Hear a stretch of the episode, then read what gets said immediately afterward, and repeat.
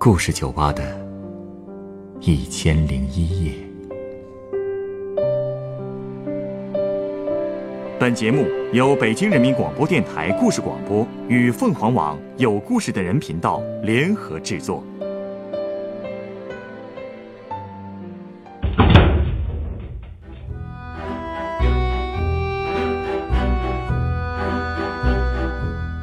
欢迎光临故事酒吧。今天来到酒吧的这位客人向我讲述了她的闺蜜不幸的婚姻悲剧。原本一同奋斗、创造出一番事业的两口子，因为什么关系破裂？彪悍的妻子面对丈夫的谎言，又做了什么呢？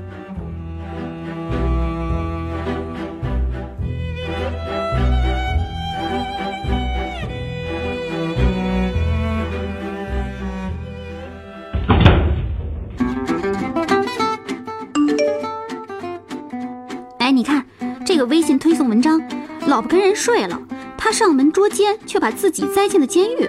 啊？什么情况啊？就是说，美国一个男的自己老婆跟老板好上了，这男的发现之后，到老板家里去算账，正好老板家门没锁，这男的进去以后啊，拍下俩人在一起的视频，也没打人，也没骂人的，结果事后反而被那个老板起诉说他私闯民宅，搞不好要关十五年呢。啊？这这哥们儿也太冤了吧！就是，被戴绿帽子不说，还被倒打一耙。你说被戴了绿帽，仇家门又没锁，谁还能想那么多呀？必须冲进去抓现行啊！哼，怎么劈腿这种事儿就不能判刑吗？这事儿法律确实也没法管呀。不过劈腿这种事儿，要是真在法庭上打官司离婚，倒是可以当做证据啊。哼，就怕打完了官司也是人财两空啊！呃，怎么会呢？怎么不会啊？我闺蜜那就是个典型的例子。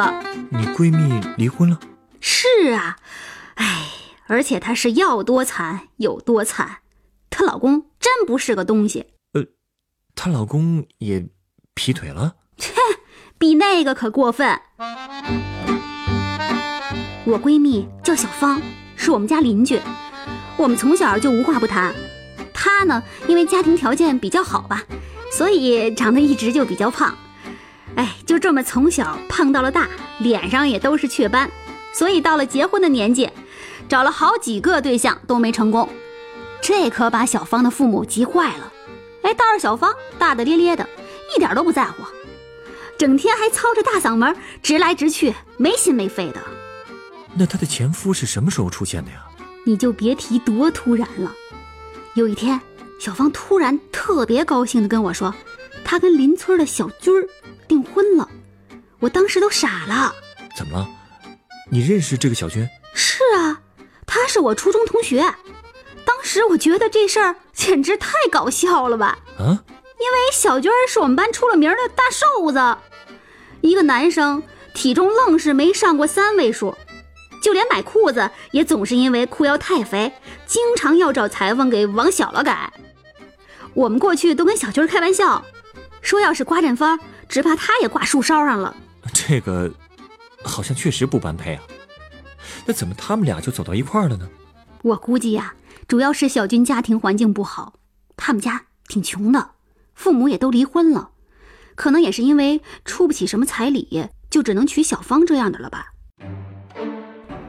婚礼那天我也去了，我们那儿的婚礼啊有个环节，新郎要背着媳妇儿入洞房，结果你猜怎么着？这小芳一爬到小军的后背上，小军儿愣是没直起腰来。哎呦，围观的一票人全都抱着肚子笑啊，小军儿更是满脸通红。哎 那后来怎么办了？不背了？后来小芳就是一把把小军儿给抱起来了，昂首阔步走进了洞房。这小芳也是真够霸气的。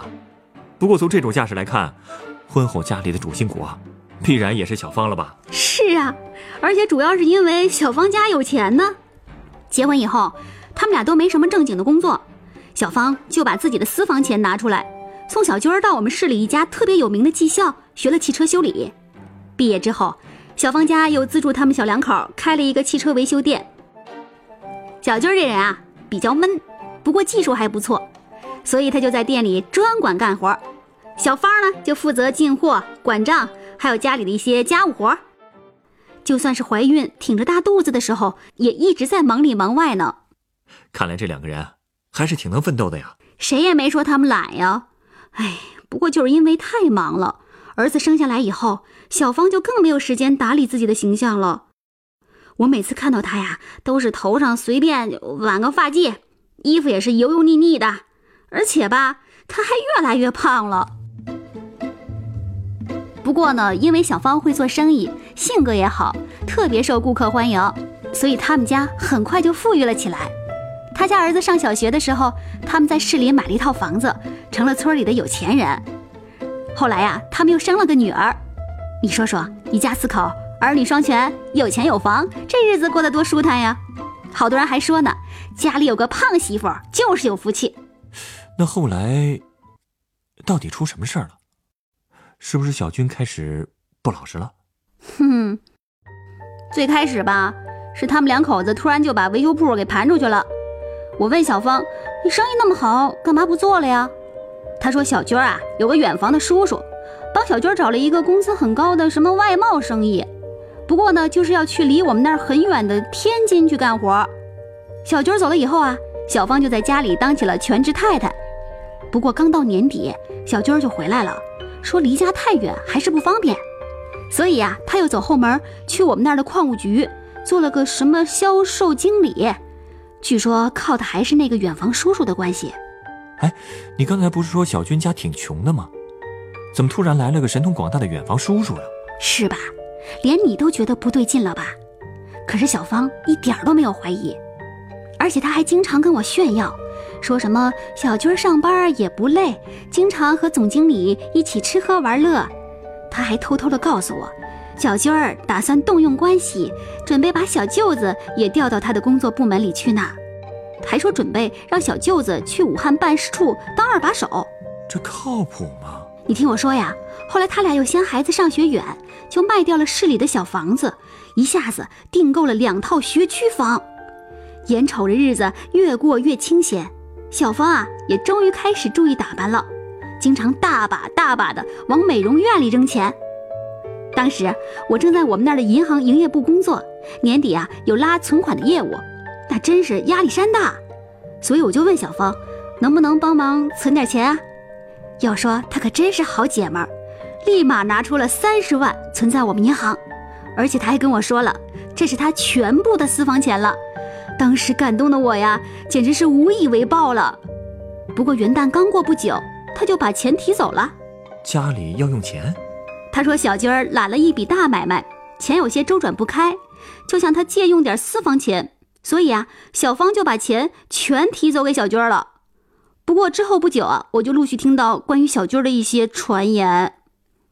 我的一个同学信誓旦旦地对我说，他亲眼看到小军儿。挽着个漂亮的女人出入高级会所，我当时还有点不信，可是，一想到他经常换手机号，我就有点信了。哎，都说男人有钱就变坏，看来还真是一点不假。话也不能说的那么绝对，不过小军这事儿，听上去确实有问题啊。所以啊，我觉得自己有义务提醒一下小芳，但是因为没有证据，也不好多说什么。嗯，有一次呢，我倒是半开玩笑的跟他说：“你家老公那么有钱，小心他在外面不老实啊。”可是小芳还是大大咧咧的在那笑，说：“就他瘦的跟麻杆儿一样，放心吧，他没那个本事。”可是不出我所料啊，东窗事发了。哎，那个周末，我正在家里洗衣服呢，就听见隔壁小芳嚎啕大哭。紧接着就是骂骂咧咧，我心说，小芳怎么回娘家了？我赶紧跑过去看，当时小芳正坐在院子里哭呢，小芳的父母在旁边也是垂头丧气的。我就问小芳怎么了，小芳就开始骂，说那个什么不要脸的东西，在外面包了个狐狸精，辛辛苦苦赚下的家业，他不说留给儿子闺女，全都留给了那个骚狐狸。果不其然，哎。是不是所谓的叔叔什么的，都是他编的？没错，你别看小军又瘦又弱的，可骨子里那些风流的念头就没断过。他和小芳结婚后，心里总是有些不太乐意，特别是看到漂亮女人的时候，就开始想入非非，总想找机会与漂亮的女人发生点什么。后来也不知道怎么的，他就和一个离过婚的女人搞在一起了。日子一长，他俩就想着把这段露水姻缘变成天长地久。可钱都是小芳管的呀，所以小军儿就开始挖空心思，千方百计的想把这些年挣来的家业搞到手。所以他才会骗小芳，让她把修理厂盘出去。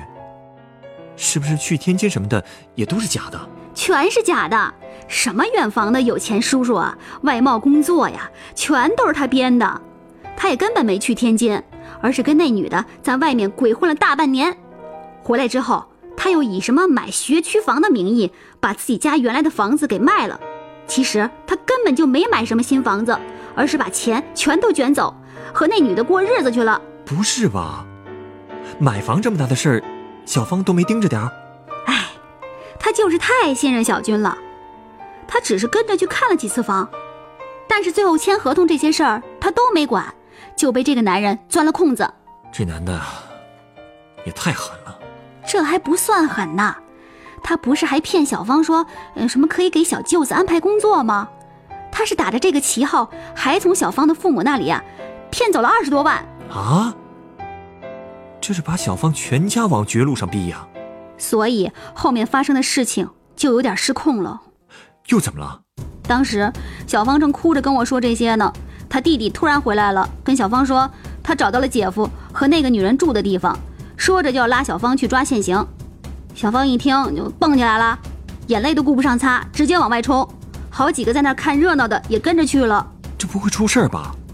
你跟去了吗？我当然跟去了，我就怕出事儿啊，所以一路上一直劝，哎呀，你可要冷静啊，万一要是闹出什么大事儿，吃亏的是自己。可是他根本听不进去，直接大粗胳膊一抡，跟我说了一句：“不用你管，你们就瞧好吧，老娘今天啊，给你们场好戏看。”好家伙，他不会也像你刚才说的美国人一样私闯民宅了吧？门锁着呢，想私闯也进不去呀。所以小芳就让他弟弟去叫门，说是煤气公司来抄表的。他弟弟敲了敲门，过了好久，里面才传来一个女人的声音，特别的嗲。那女的磨磨蹭蹭，半天才开房门。就在开门的一瞬间，小芳一个箭步冲了过去，直接拽开了门，把那女的撞一边去了，然后直冲卧室。小军在吗？在，正躺在床上舒服着呢。看到小芳的时候，他整个人都懵了。小芳直接给他拽下来了，然后就是一通的拳打脚踢。你想想，小军那种身材哪是小芳的对手啊？他被打的是鬼哭狼嚎。你们就没拦着点儿？就说是小军不对，也不能这么打呀。你看我这身子板哪是拦得住啊？再说看热闹的那些人啊，巴不得跟上去打呢。打完了小军儿，小芳也没放过那个女的，而且他直接把那女的给拽到楼外边去了。那个吼声啊，恨不得全小区都能听见。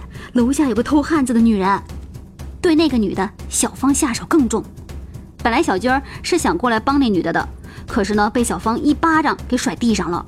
哟，你们就没人报警啊？这都要出人命了吧？当时有人报啦，他们折腾了半个多小时，警察总算来了，这才把小芳给拖开。不过啊，他在街上揍那个女人的视频也被人拍下来了，当时在微信里流传的特别火。哎呀，我知道他有多委屈、多生气，不过把人揍成那样是要负法律责任的。他这样把自己遮进去，不是更得不偿失吗？这也是我最担心的呀。要不去的路上，我一个劲儿的劝呢。果不其然，到了派出所，那个女人的家属也来了，非要警察拘留小芳。可是警察考虑到小芳还是要照顾两个孩子的，就对她采取了监视居住，让她先回家看孩子。不过后来，小芳还是被公安局起诉到检察院了，罪名是是寻衅滋事罪和侮辱妇女罪。哟，你说说这事儿，明明是受害者，倒成了被告了。哎，对了，那小军骗走了他那么多钱，这难道不算犯罪吗？骗老婆的钱，这个不好界定吧？哎，但是小芳的父母一看自己的女儿也被起诉了，也就向公安局报了案。他们起诉小军儿两年来以给小舅子办工作为名义，骗取他们几十万元现金，而且小芳也同时向法院提起了离婚诉讼，要求分割小军儿从家里卷走的那笔现金和资产。那最后，法院是怎么判的？最后啊，小军是诈骗罪，被判了三年，还要赔偿小芳父母现金二十万元；小芳是故意伤害罪，被判了一年半，缓刑两年。但还是要赔偿原告精神损失金、医疗费等等的一万五千多块。哎呀，可是小军根本没钱还，他那些钱早被挥霍干净了，就算出狱以后啊，也还不上。所以现在小芳只能打着三份工来养孩子，每天早晨四点钟就要起床去菜市场帮菜贩子推菜，七点钟又要赶到一家早餐店帮忙刷盘子、洗碗。上午十一点钟还要去另外一家大排档的厨房帮忙，只有接完孩子才可以休息一下。唉，所以我经常想，如果小芳瘦一点好看一点可能就不会摊上这个人渣的丈夫了，也不会落到现在这么惨的结果。嗯，自身条件的缺陷，可能是个问题，但我觉得，这也不是绝对的。啊。你稍等，我想送你一杯鸡尾酒。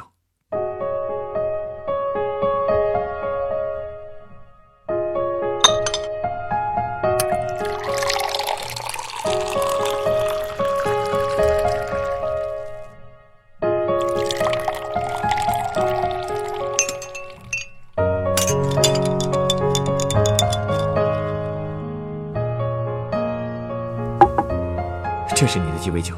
哟这杯酒造型很独特啊，这杯子上用牙签穿起来的是黑樱桃和橙子皮。是啊，觉不觉得这个形象像是一个笑脸呢？哎，还真是。这杯鸡尾酒是用波士樱桃白兰地、杜林标蜂蜜酒、橙汁、安格斯特拉苦酒、阿尼塞特茴香酒和青柠汁调成的，名字叫做“绽放的微笑”。你是希望用这杯酒鼓励小芳？哎，你看，我手机里的这张照片。哇，这个大胖丫头是谁啊？这么喜庆，穿的还挺时尚的啊。她叫渡边直美，是日本很有名的一个女艺人。虽然她很胖，形象也算不上漂亮，但她仍然凭借自己的自信、幽默和对时尚的独到见解，成了现在非常受欢迎的人气偶像。我只是想说，形象不好，绝不是命运坎坷的根本原因。小芳其实很聪明，很能干。她既然成功过，我相信，她只要振作精神，找回那个曾经乐呵呵的自己，就一定可以再次成功。只是下一次啊，一定要知道，怎样更好的保护自己才是。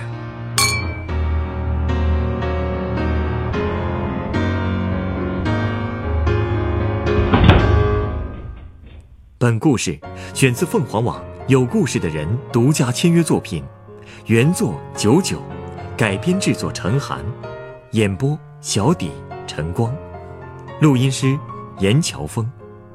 人人都有故事，欢迎搜索微信公众号“有故事的人”，写出你的故事，分享别人的故事。下一个夜晚，欢迎继续来到故事酒吧，倾听人生故事。